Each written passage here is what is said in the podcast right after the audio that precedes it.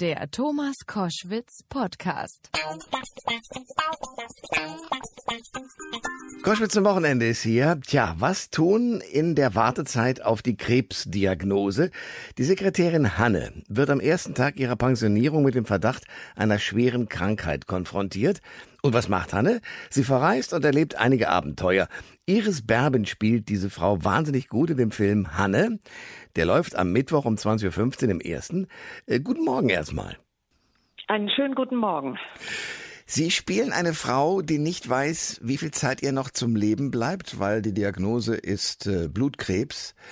Was hat Sie an dieser Rolle der Hanne so besonders gereizt? Na, erstmal, ähm, wie die Autorin, die Beate Langmark, mit diesem Thema umgegangen ist. Nämlich auf eine ganz ähm, leichte Art und Weise. Es ist ein schweres Thema, aber sie erzählt es leicht.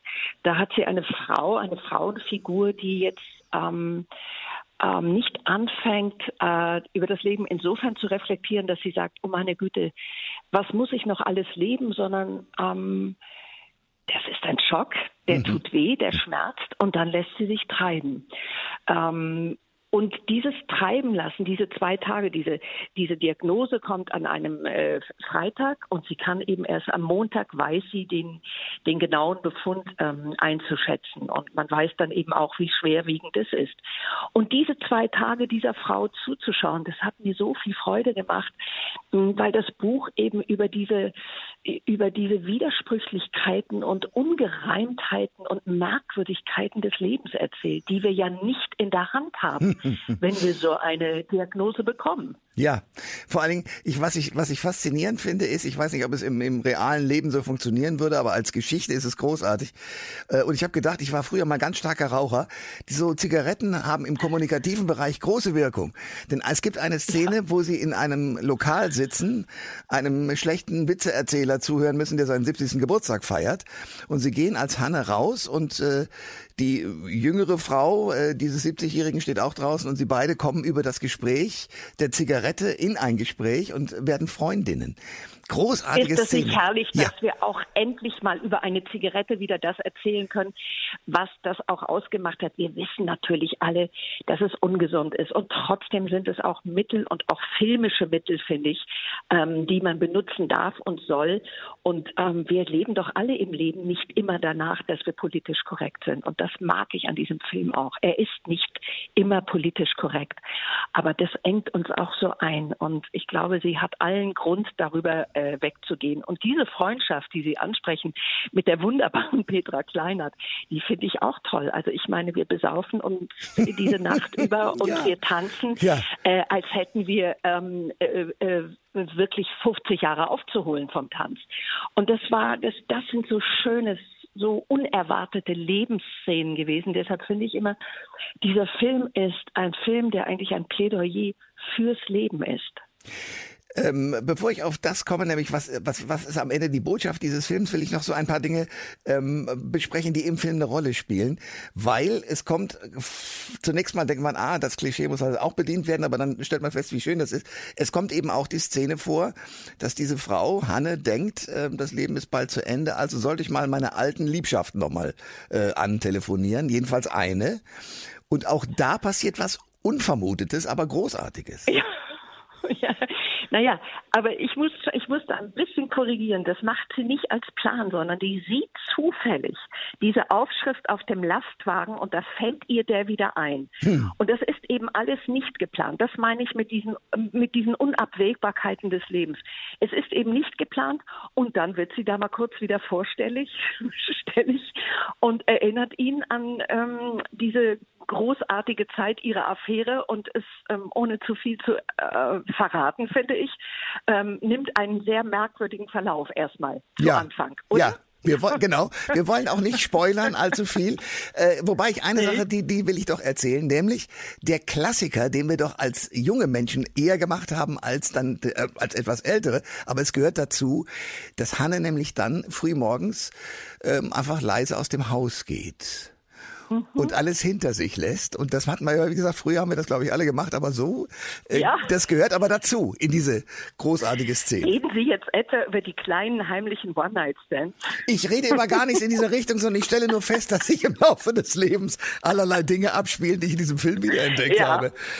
Ja. Absolut, oder? Ja. Ja, der Film erinnert einen wirklich fatal ans Leben, finde ich. Ja. Und an das, was wir gemacht haben und wie wir uns verhalten haben und wie wir uns eben manchmal selbst im Alter dieser Frau dann doch auch wieder verhalten. Ja, ich finde auch.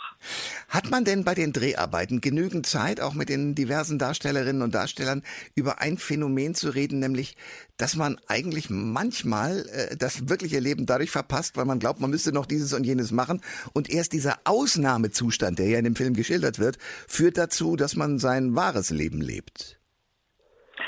Natürlich haben wir uns darüber auch unterhalten und natürlich ähm, ist das immer ein Thema, was ja auch, ähm, denke ich, je älter man wird, sich viele Menschen äh, selber stellen und fragen, dass sie sagen, oder wie dieser Zustand bei ihr, die jetzt in Rente geht und sich eigentlich nur ihre Krampfadern endlich mal wegmachen lassen will und dann einen neuen Lebensabschnitt betreten will. Ähm, es gibt ja Menschen, die dann sagen, ich habe jetzt so lange mal Lucht in diesem Leben und jetzt möchte ich alles das noch leben, was ich mir vorher ähm, äh, verbeten habe. Und natürlich redet man darüber und sagt, ist das ein kluger Entschluss? Sollte man nicht versuchen, das Leben so wahrzunehmen und so auch in, in seiner Prallheit, äh, wir können das nicht immer. Wir haben Verantwortung, wir ziehen Kinder groß, wir haben ähm, äh, eine Ehe zu führen, einen Beruf und trotzdem, finde ich, sollte man äh, immer wieder darüber nachdenken, dass es ja keine Garantie für, für das Alter gibt, in dem man das alles dann einholen kann, sondern dass man schon auch mh, mm, abwägen muss, ist es eigentlich, kann man nicht einmal die fünf gerade sein lassen und ja, und, und eine kleine Abzweigung gehen und mal einen kleinen Holperweg einschlagen und vielleicht auch mal kurz auf die Schnauze fallen. Ähm, ich bin sicher eher auch als Mensch, also als als ähm, ja als als als derjenige, der der ähm, das Leben so wahrnimmt und und mit seiner ganzen Kraft so wahrnimmt, ist das eher meine Lebensformel und ähm, darüber haben wir uns natürlich auch unterhalten, klar. Dieser Film spielt ja haarscharf, es geht schon gleich am Anfang so los, immer genau an der Grenze zwischen Leben und Tod. Also Dinge, mhm. die gestern noch stattgefunden haben, äh, sind morgen nicht mehr, weil jemand gestorben ist bei einem Unfall mhm. und ihre Diagnose ist äh, äh, genau der gleiche Vorgang, nur eben jetzt auf, auf zweieinhalb äh, Tage ausgebreitet. Aber genau darum geht es. Also immer an der Grenze des Ganzen entlang, an der wir ja eigentlich alle, die wir leben, wir wissen alle, wir werden eines Tages sterben, an der wir eigentlich alle entlang schraben. Nur immer dann, wenn man sozusagen eine solche Diagnose bekommt, erst dann fängt man an, darüber nachzudenken, denken, was wäre denn jetzt noch wichtig? Und was könnte ich denn vielleicht noch machen? Was haben Sie denn selbst für sich aus der Arbeit an dem Film Hanne mitgenommen? Also ich bin niemand, äh, der sicher an den Punkt gelangen würde, eine Liste zu machen, was ich noch alles nachholen, aufholen, überhaupt machen möchte. Ich habe mein Leben versucht, in diesen jetzt dann nächstes Jahr 70 Jahren wirklich zu leben. Nein. Und zwar in allen Facetten. Ich falle gerade in Ohnmacht, ähm, aber gut, ja. Hm. Ja. Ja, mhm. na, ist so. Und ja. ähm, es gibt tatsächlich auch nichts, wo ich das Gefühl habe, ich muss da noch eine Liste abarbeiten. Das meinte ich vorhin. Ich bin schon jemand, der das Leben sehr, sehr wahrnimmt. Äh, mit allem, was dazu gehört. Auch da, wo es weh tut um, ähm, und da, wo es schmerzhaft ist. Aber ich, ich habe immer sehr bewusst gelebt. Und ich glaube, mh, hm, vielleicht ist ein kleines eine kleine Hilfestellung ist auch immer zu sagen, nichts von dem ist selbstverständlich, was man dann lebt und erlebt. Mein Leben ist nicht selbstverständlich, es hätte auch anders stattfinden können. Das sich wahrzumachen und klar zu sein, ähm, dass bringt einen immer wieder auch auf einen guten Boden und, und lässt einen aber auch die Fragilität dieses Lebens so spüren und lässt einen aber auch, ich bin so ein lebensbejahender Mensch und ich habe möglichst wenig ausgelassen in meinem Leben, muss ich wirklich sagen. Ich habe die Dinge gemacht, ich habe sie auch auf mich zukommen lassen. Ich bin niemand, der ein, ein Plänemacher ist. Ich habe keine Lebensplanung ähm, äh, irgendwann gemacht. Ähm, und das muss aber jeder für sich selber. Es gibt Menschen, die brauchen dieses Korsett einer Planung. Ich brauchte sie nicht. Ich habe das Leben auf mich zukommen lassen, gerne reagiert. Und da, wo es mir gefallen hat, habe ich schon auch versucht, es festzuhalten. Hm. Ein letztes, die Botschaft in einem Satz dieses Films. Carpe diem, das ist äh, zu klischeehaft, Ja, oder? nutze den Tag. Ja. Es ist nicht klischeehaft, weil letztlich ist es das doch. Nutze, nutze die Momente, sei dir einfach bewusst, dass das Leben ja, für jeden von uns von einer Sekunde auf die andere vorbei sein kann. Und ich glaube, wenn man sich das wahr macht, dann schiebt man nicht immer alles auf und sagt, irgendwann will ich noch, irgendwann muss ich noch, sondern man versucht, ähm, es vielleicht ein bisschen bewusster zu machen, dass man sagt, nee, warum nicht jetzt? Nee, warum nicht einen Neuanfang? Nee, warum nicht mich von etwas ähm, lösen, was von dem ich das Gefühl habe, es tut mir nicht gut. Ich glaube, das ist ganz, ganz wichtig. Und diese Zuwendung zum Leben ähm, ist ein guter Schritt, finde ich. Sagt Iris Berben. Der Film Hanne ist am Mittwoch um äh, 20.15 Uhr im ersten zu sehen. Von mir, also ich bin kein Filmkritiker, aber ich habe den Film sehen dürfen. Von mir ein dicker Daumen nach oben. Bitte schauen. Iris Berben, danke für diese offenen Worte und danke für dieses Gespräch heute Vielen- Morgen. Vielen Dank, lieber Herr Koschwitz, und es war schön, mit Ihnen zu plaudern. Auf ganz bald. Tja, und jetzt geht's weiter mit einem, wie ich finde, ebenfalls sehr talentierten, vor allem sehr erfolgreichen Schauspieler, nämlich Francis Fulton Smith. Das ist ein markantes Gesicht, das man regelmäßig in zahlreichen Filmen und Fernsehserien zu sehen bekommt. 2014, großer Respekt, da hat er preisgekrönt den äh, früheren bayerischen Ministerpräsidenten Franz Josef Strauß gegeben in dem TV-Drama Die Spiegel-Affäre. Und jetzt ist er bei uns in der Sendung. Francis Fulton Smith. Herzlich willkommen. Ja, ich freue mich. Danke für die Einladung. Sehr, sehr gerne. Äh, Familie Dr. Kleist, neunte Staffel äh, geht gerade wieder los. Sie spielen darin bereits seit 15 Jahren, also von Beginn im Grunde genommen an, den Arzt Dr. Christian Kleist. Was ist der für eine Persönlichkeit? Also der ist natürlich äh, Familienvater, wie, die, wie der Titel sagt. Familie Dr. Kleist ist die einzige Familienserie im deutschen Fernsehen und das ist, glaube ich, eins der Zauber.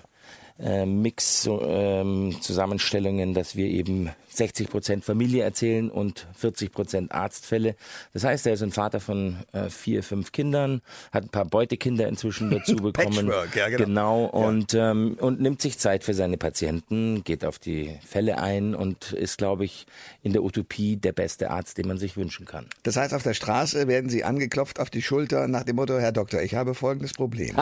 Passiert das? Nein, nein, Gott sei Dank nicht. Die Menschen können das ziemlich gut differenzieren. Und äh, insofern, ich spiele ja, wie Sie auch eingangs gesagt haben, äh, immer wieder andere Sachen. Und von daher nimmt man mich, glaube ich, inzwischen doch als Schauspieler wahr. Und insofern sprechen mich die Menschen an, aber mit meinem richtigen Namen. Ich wusste bei Herrn Busso zum Beispiel, der war ja zwischendurch, äh, wurde der so angesprochen äh, in der Ja. Schwarzwaldklinik, der war so eine Mischung. Ich bin nicht sicher, ob das eine Mehr ist und eigentlich als, als Marketing-Gag verwendet wurde. Okay. Ähm, so, so nehmen wir es jetzt einfach mal hin.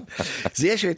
Aber ähm, wie ist das ja im, im, im Krankenhauspersonal? Weiß ich, meine Tochter ist Krankenschwester. Da ist wird gerne der schwarze Humor gepflegt, einfach weil man so viele Dinge erlebt im täglichen Leben, die nicht immer lustig sind. Also hat man da den schwarzen Humor dagegen.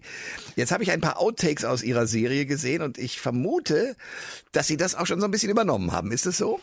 Ja, die Wahrheit liegt natürlich in der Mitte. Also es bleibt natürlich immer noch eine Herausforderung, die ganzen medizinischen lateinischen Namen so rauszuhauen, als Das- ob man sich eine Latte Ja. Macchiato bestellt oder sowas. Ja. Ähm, das äh, führt hin und wieder mal zu sehr lustigen ähm, Worthülsen, die keinen Sinn machen. Und insofern äh, muss man das natürlich immer mit einer gewissen Lockerheit und mit einem gewissen Humor sehen, bei aller Präzision. Mein Fechtlehrer hat immer gesagt, gelassene Präzision ist das Beste im Leben. Und ähm, so versuche ich das eigentlich auch zu handhaben. Äh, wir haben natürlich eine gewisse Verantwortung, deswegen Scherze in der Öffentlichkeit oder Scherze im Medium Fernsehen dann, das wäre, glaube ich, eher ein bisschen despektierlich. Aber es gibt natürlich immer komische Situationen, wo man dann doch auch den Humor gerne bemüht. Äh, der Humor ist als Ventil ja auch ein sehr wichtiges Momentum in der, Ge- in der Gesellschaft. Fechtlehrer heißt Schauspielunterricht oder schon vorher? Nee, klassische Schauspielschule. Ich war auf der Otto-Falkenberg-Schule in München und äh, da gab es einen wunderbaren Architekten, Reinhard Riemerschmidt, der auch, dessen Vater hat, glaube ich, die Kammerspiele sogar gebaut und er hat sie restauriert und der war sage und schreibe, also ich war von 87 bis 90 auf der Schauspielschule, er war schon 1931 deutscher Fechtmeister, Ja. also ein betagter Herr, aber ich sage Ihnen, der hat uns immer noch mit links die, das Florett aus der Hand geschlagen. Wow. Also, der Zorro, Zorro war ein Schlapperschist war, dagegen. so ist es. Okay. Also der war wirklich großartig. Wie ist das, wenn man 15 Jahre dieselbe Rolle spielt? Also es ist ja wie gesagt äh, nicht meine einzige Rolle. Es, ich sehe das immer so wie eine wie eine Band, die zusammen ah, okay. eine, eine ja. CD aufnimmt, ja, und dann geht wieder jeder in die Welt und jeder macht seine Solo-Geschichten und dann trifft man sich eben wieder. Wir haben ja neun Staffeln bis jetzt, das heißt also immer zwei Jahre oder jetzt die letzten Jahre war es häufiger, aber in der Regel immer eine Pause dazwischen, die man wirklich auch kreativ nutzen kann, um sich weiterzubilden, um sich neue Inspirationen zu suchen und dann sich wieder zu treffen und zu begegnen, ist es wirklich eigentlich tatsächlich wie eine Familie mhm. und man hat sich viel zu berichten. Der eine hat dies gemacht, der andere hat das, äh, Kinder sind dazugekommen, neue Herausforderungen und so weiter. Und das ist eigentlich, äh, glaube ich, etwas, was sich auch energetisch bisschen dann im Spiel auf den Zuschauer überträgt. Ja, ja, das ist ja auch vor allen Dingen eine, Sie sind ja quasi, ich meine das nicht respektierlich, wie so ein Möbel, wo man weiß, das ist da, da kann ich mich drauf verlassen. Genau. Ich weiß, was ich da kriege, aber ich werde gut weitergetragen, kriege ein paar Informationen und fühle mich da wohl. Ja, man darf auch nicht unterschätzen, das Fernsehen hat natürlich den großen Vorteil, dass wir zu den Menschen nach Hause kommen, also mhm. in der Regel ins Wohnzimmer, bei manchen auch ins Schlafzimmer und deswegen natürlich manche Leute, die mich dann ansprechen, da ist es so vertraut, bis sie dann merken, äh, ich kenne den gar nicht. Ja, ist, äh, und dann, ja, aber sie sind bei mir jeden Abend im Schlafzimmer zum Beispiel. Ja, ja. Das ist natürlich so eine gewisse ähm, amüsante Situation, aber wir kommen tatsächlich zu den Menschen nach Hause und das ist ähm, ein großer Liebesbeweis auch von den Zuschauern. Äh, wie gehen Sie mit Popularität um? Also ich meine, Schauspielschule, da ist man ja sozusagen im, im Nowhere-Land und plötzlich kennt einen jeder. Wie ist das? Also äh, ich würde jetzt mal sagen, wenn man diesen Beruf ergreift und man hat ein Problem damit, in der Öffentlichkeit zu stehen, dann ist man falsch. Dann sollte man sich lieber nochmal überlegen, ob man was anderes macht. Aber ähm, es ist natürlich schon so, wenn es dann wirklich losgeht, dann ist man erstmal überwältigt. Das ist ganz klar. Man muss natürlich auch mal das erstmal in seinem Privatleben einordnen. Wie ist das? Für mich persönlich ganz wichtig, immer wieder auf den berühmten Boden der Tatsachen zurückzukommen. Äh, da helfen mir natürlich äh, bestimmte Hobbys oder Freunde und natürlich auch äh, die Kinder seit einigen Jahren. Äh, Sie wissen selber, haben Sie gesagt, Ihre Tochter ist Krankenschwester. Wenn man mit den kleinen Kindern zu Hause spielt, dann ist man eigentlich in zwei Sekunden am Boden mit ihnen und spielt am Boden und baut Klötzchen und so. Ja. Also und das ist eigentlich eine ganz schöne und wichtige Art, sich immer wieder zu erden. Ähm, äh, wenn ich das richtig mitgekriegt habe, Patchwork spielen Sie nicht nur im Fernsehen, sondern haben Sie auch im Privatleben. Ja, das ist richtig. Ich habe ja damals 2003 gesagt, die Keimzelle der Gesellschaft ist die Familie. Nun hat sich die, nicht nur die Gesellschaft weiterentwickelt, sondern auch ich. Heute muss ich sagen, die Zelle oder die Keimzelle der Gesellschaft ist die Patchwork-Familie. Ja, und das funktioniert gut. Also man kriegt ja dann plötzlich äh, schnell Kinder. Sie haben vorhin gesagt, Beutekinder im Fernsehen dazu. Äh, das ist eine besondere Situation oder eine besondere Verantwortung auch? Ich glaube immer. Also das äh, Verantwortung ist es in jedem Fall und äh, wenn eben ein neues Konzept ähm, bevorzugt wird, dann muss man sich darauf einstellen. Man muss bestimmte Dinge natürlich auch immer transparent behandeln. Die Kinder sollten immer vor im Vordergrund stehen und und sozusagen oberste Priorität besitzen. An der Stelle ist natürlich ganz wichtig, dass sich die Partner, die dazukommen, auch mit den Kindern ähm, irgendwie arrangieren und umgekehrt ganz wichtig ja die Akzeptanz der Kinder ist auch, glaube ich, ähm, für den Erfolg einer Patchwork extrem wichtig. Und äh, ich glaube, wenn, wenn alle mithelfen, wenn alle sich Zeit nehmen und, und ähm, auch sozusagen Lust an so einem Konzept haben, dann ist das eigentlich prima. Ähm, wie gehen die Kinder mit dem berühmten Papa um? Mit dem, ähm, Sie meinen jetzt meine privaten Kinder? Ja. Ah, die haben da keine Probleme, die sind ganz entspannt. Die wissen das natürlich inzwischen auch und schmunzeln dann, wenn eben, äh, weiß ich nicht, jemand kommt mit einem Selfie oder, ja, okay. oder ein Autogramm oder dergleichen. Und ansonsten sind die aber auch total, ich ähm, halte die auch aus der Öffentlichkeit raus. Das hatte ich mit meiner Ex auch so vereinbart. Das finde ich ganz wichtig. Die genau. sollen in Ruhe aufwachsen, ja. ohne den Trubel. Und es gibt natürlich Schnittmengen im Biergarten oder irgendwo am Spielplatz mal, aber auch das, muss ich ehrlich sagen, hält sich in Grenzen. Die meisten Menschen, wenn sie dann auch mit ihren eigenen Kindern da sind, sind wirklich Eltern und man spricht dann als Eltern zusammen. Und wenn man, äh, wenn die Kinder Geburtstag haben beispielsweise, dann äh, geht man halt mit, mit anderen Eltern dann äh, sozusagen zum Schwimmen oder zum, zum Spielen. Und da ist eigentlich ein ganz reger Austausch und das ist eigentlich auch total normal. Und ehrlich gesagt, mein Beruf ist so normal wie jeder andere. Die Spiegelaffäre Franz Josef Strauß. Da haben Sie 20 Kilo zunehmen müssen für die Rolle. Äh, war das leicht oder schwer? Also das habe ich ja eigentlich schon ein paar Mal beantwortet. Das war natürlich ähm, erstmal relativ einfach, indem man ganz viele ungesunde Sachen macht zu ungesunden Zeiten und ähm, das passiert den meisten Menschen unbewusst. Ich musste es bewusst machen. Ähm, das ist aber trotzdem natürlich auch eine Belastung für den Körper. Also wenn man irgendwann schon Schwierigkeiten hat, die Treppen raufzulaufen oder so, dann finde ich, ist es schon bedenklich. Für die Rolle war es wichtig. Für mich war es extrem wichtig, an der Stelle die Chance zu ergreifen, mal wirklich eine ganz andere Farbe von mir zeigen zu können. Und ähm, ich bin ein sehr hohes Risiko gegangen. Das hätte natürlich total nach hinten losgehen können. Warum? Naja, Franz Josef Strauß zu spielen ist erstmal ähm, eine, wie ein Mount Everest. Ja. Hm. Jeder hat ein Bild zu Franz Josef Strauß, jeder kann sich an irgendwas erinnern, jeder hat eine Meinung. Und äh, es ist ja wichtig, dass wir an dieser Stelle nicht ins Klischee abrutschen wollten oder in die, in die ja, In die Comedy-Szene. In die Comedy-Szene, Ja, ja. Es ging ja nicht drum, was Klamaukiges zu machen, Ja. sondern hier tatsächlich eine ganz feine Gratwanderung zu finden. Und für mich war es wichtig, das auch körperlich zu erfühlen. Und äh, nachdem äh, große Vorbilder von mir das auch gemacht haben, äh, ich nenne nur Robert De Niro zum Beispiel Ja. oder so, habe ich gedacht, das ist vielleicht eine interessante Art. Auch ich komme ja auch unter anderem, obwohl ich auf der deutschen Schauspielschule war, vom Method Acting und so bestimmte Dinge auszuprobieren zu einer bestimmten Zeit, das finde ich schon auch ganz interessant und wichtig. Und ähm, in dem Fall hat es funktioniert. Die Menschen haben es geliebt. Ich habe viele Preise bekommen und bin seitdem auf der Suche nach neuen Herausforderungen. Ich habe dann noch Hermann Göring gespielt und so. Und das ist einfach die Gratwanderung. Und so, wir werden wahrscheinlich noch drüber sprechen, wie ich ein Wanderer zwischen den Welten bin. So bin ich auch in, als Schauspieler immer auf der Suche nach unterschiedlichen Figuren und ähm, Ja, Ja. gut verständlich. Also ich, das ist genau die Herausforderung. Vor allem, man kann bei den Amerikanern sehen, die teilweise entweder sich runterhungern, dass man denkt, jetzt als nächstes kippt der Kerl um, ähm, weil er jemanden spielt, der halt völlig runtergekommen ist. Äh, wie, wie haben Sie eigentlich Ihre Kilos anschließend wieder verloren?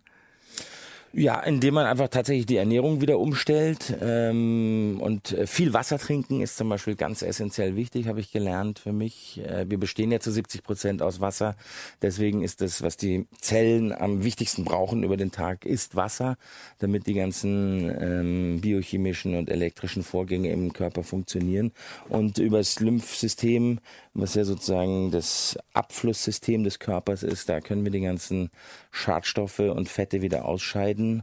Und insofern sehr auf die Ernährung achten, viel, viel, viel Wasser trinken und natürlich Bewegung. Ich höre Dr. Kleist. Ich bin, ich, bin, ich bin begeistert. Aber zurück zu Franz Josef Strauß. Wie haben Sie sich dem außer körperlich äh, denn eigentlich sonst genähert? Also das war ganz toll. Das war ja auch federführend vom Bayerischen Rundfunk ähm, sozusagen finanziert und in Auftrag gegeben. Und in dem Zusammenhang hat der Bayerische Rundfunk mir tatsächlich die, die Archive und auch teilweise Geheimarchive geöffnet. Und ähm, ich durfte mich sozusagen einsperren in die klassische Dunkelkammer und von früh bis spät ähm, Material sichten und ja sondieren ja. und habe wirklich, äh, am Anfang war immer noch ein Wachmensch dabei, der muss man ja immer auch unterschreiben, dass man da ist und dass man das nicht Ja. fotografiert oder irgendwie. Und der saß halt immer dabei und irgendwann habe ich gesagt, guter Mann, also ich, ähm, das geht nicht, ich muss hier das alleine machen und äh, könnte gerne vor der Tür warten. Und dann ist er auch irgendwann Kaffee trinken gegangen. Aber das war wirklich die große Chance hier, fast dreieinhalb Monate jeden Tag mit Franz Josef Strauß alleine sein zu können, in Anführungszeichen, und, und wirklich diesen Menschen zu entdecken und die Figur aufzusaugen. Und äh, wie mein alter Schauspiellehrer Rolf Beusen immer zu sagen pflegte, den schützenden Brudermantel um die Figur legen. Das heißt, Das heißt äh, für mich persönlich, dass ich meine Figuren, die ich spiele, immer verteidige bis aufs Messer. Ja, ich, äh, man, man soll oder ich jedenfalls möchte nicht die Figur spielen und verraten. Das würde weder der Figur noch mir oder meinem Spiel gerecht werden und deswegen denke ich, selbst wenn es so streitbare ähm, Figuren wie Franz Josef Strauß oder Hermann Göring sind, auch da muss man versuchen, eine menschliche Komponente zu entdecken, die es dann eben für den Zuschauer umso schwieriger macht, äh, Stellung zu beziehen, weil es eben nicht so einfach ist. Das Leben ist nicht schwarz-weiß und ähm, viele schreckliche Menschen äh, sind äh, eigentlich ganz nette Leute, wenn man, die haben Kinder, die erzählen Witze und dann drehen sie sich um und äh, unterschreiben ein Todesurteil. Ja. Und äh, Franz Josef Strauß wurde natürlich stigmatisiert durch den großen Kampf mit Rudolf Augstein. Ähm, die Spiegelaffäre. In der Spiegelaffäre, was natürlich das Erwachen der, des Demokratieverständnisses der deutschen Bevölkerung war nach dem Krieg und auch ein ganz großes, wichtiges ähm, Momentum für die Pressefreiheit war. Ja, also die Pressefreiheit, die wir heute kennen und, und erleben, die hat eigentlich in Deutschland ihren Ursprung durch die Spiegelaffäre bekommen. Also es war für, für, für, für die Bevölkerung, für die Gesellschaft, gerade nach dem Krieg, eine unheimlich wichtige, wichtige Zäsur. Und die ist natürlich klassisch ausgefochten worden zwischen diesen beiden übergigantischen Menschen, die auch ein übergigantisches Ego hatten und eine übergigantische Vision und das ist tatsächlich in Anführungszeichen der Stoff, aus dem die Träume sind. Ja, Strauß war Bundesverteidigungsminister, bedingt abwehrbereit war der Spiegeltitel und äh, Rudolf Augstein musste dafür sogar erstmal ins Gefängnis mhm. und dann wurde gefochten. Eine, ein, eine Geschichtsstunde. Was war für Sie und was ist das Faszinierendste von Franz Josef Strauß? Für mich, dass er ein Mensch war. Also ich bin ja in der Zeit aufgewachsen, als er Ministerpräsident war und natürlich auch stark beeinflusst. Strauß war allgegenwärtig für uns. Und ähm, eben, aber halt nur als Politiker, sage ich jetzt mal in Anführungszeichen. Und, und dann zu entdecken, dass der eben auch Kinder hatte, dass der ein Mensch war, dass der verletzbar war, dass der sensibel war, dass der eigentlich ja eine, eine positive Idee hatte, die er verfolgt. Also beide, Augstein auch, haben für ihre Utopie gekämpft, ja, wenn gleich auch unter der Gürtellinie. Aber sie haben beide ähnliches Schicksal erlebt, beide haben an der Ostfront gekämpft, beide waren im Krieg, beide haben das Nazireich überlebt. Und das prägt natürlich ungemein.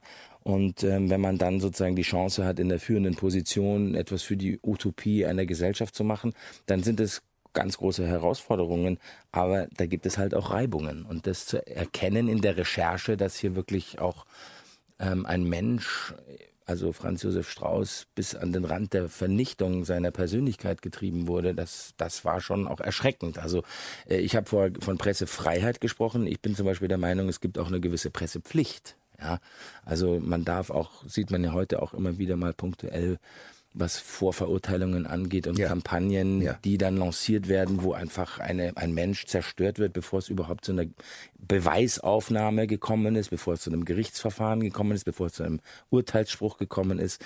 Das sind natürlich auch fragwürdige ähm, Abgründe, die sich hier auftun, die man durchaus, finde ich, in der Mitte der Gesellschaft differenziert diskutieren sollte.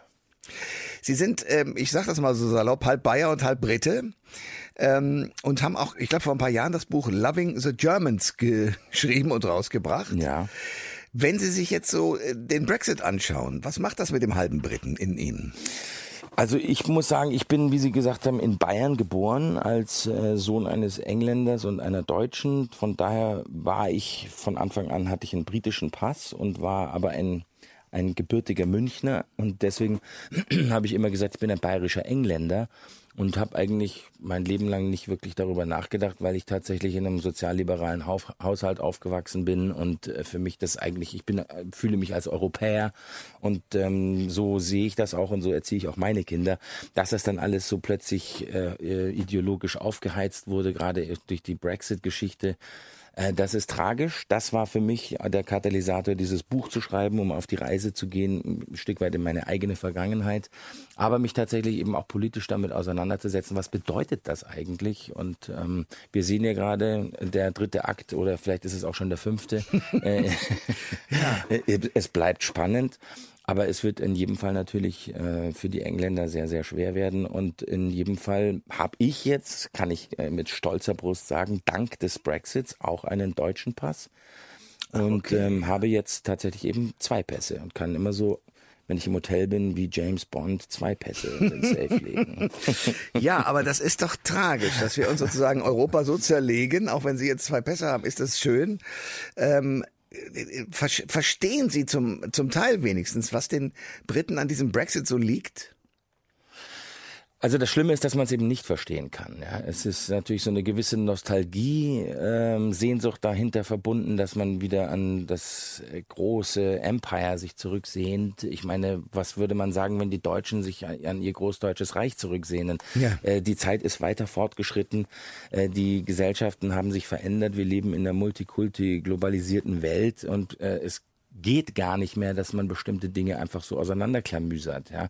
Aber was die Engländer eben vergessen haben oder was man ihnen in der Berichterstattung nicht gesagt hat, ist, jedes Pfund, das an Brüssel bezahlt wird, wird in derselben Sekunde mit 60 Cent wieder zurückbezahlt. Also faktisch mussten sie eh nur 40 Cent bezahlen. Und äh, durch äh, Desinformation und äh, bestimmte Medienmacherei, also wo sozusagen Gesellschaftsthemen beeinflusst sind, ähm, hat man eine klare Desinformation gestreut und die Leute waren eigentlich gar nicht aufgeklärt, als es zur Wahl ging. Das hat mich am allermeisten erschreckt. Also der meist gegoogelte Begriff in England am Tag nach der Wahl war Europa. Ja, ja. Das muss man sich mal auf der Zunge zergehen lassen. Ja. Und das ist natürlich schrecklich. Dass das jetzt so eine irreversible Situation ist, ist tragisch. Und äh, man sieht ja, dass es war ja ganz knapp. Es war, äh, glaube ich, also ich sag mal ähm, 48 zu 52 oder so oder vielleicht sogar noch knapper. Noch knapper, ja. 49 zu 51, aber es war wirklich so, dass man eigentlich sagen kann, das ist der Stoff, aus dem Bürgerkriege entstehen. Ja, und ähm, da muss man, finde ich, schon sehr, sehr vorsichtig sein. Und wenn man sich in die Geschichte zurückerinnert, es war eigentlich von Cameron und äh, Johnson und Farage als politisches ähm, ähm, also ich sag mal, als eine Stinkbombe gedacht genau. gewesen, um, um den eigenen Machterhalt zu ähm, sichern und dass dann das so eine Lawine auslöst, damit hat, glaube ich, sowieso keiner so äh, in dem Maße gerechnet. Aber ähm, es ist, wie es ist und wir müssen alles Beste daraus machen. Ja, das sagen Sie und das nehme ich auch so hin. Ich freue mich sehr, dass wir gesprochen haben. Es gibt die neunte Staffel von Familie Dr. Kleist ähm, und ich bedanke mich sehr bei einem der, ja, dem, dem Hauptgesicht natürlich, aber den ganzen, den Restcast wollen wir gar nicht unterschlagen. Äh, Francis Fulton Smith war zu Gast bei Koschwitz zum Wochenende. Danke für den Besuch. Danke fürs Gespräch. Alle Informationen zur Sendung gibt es online auf thomas-koschwitz.de.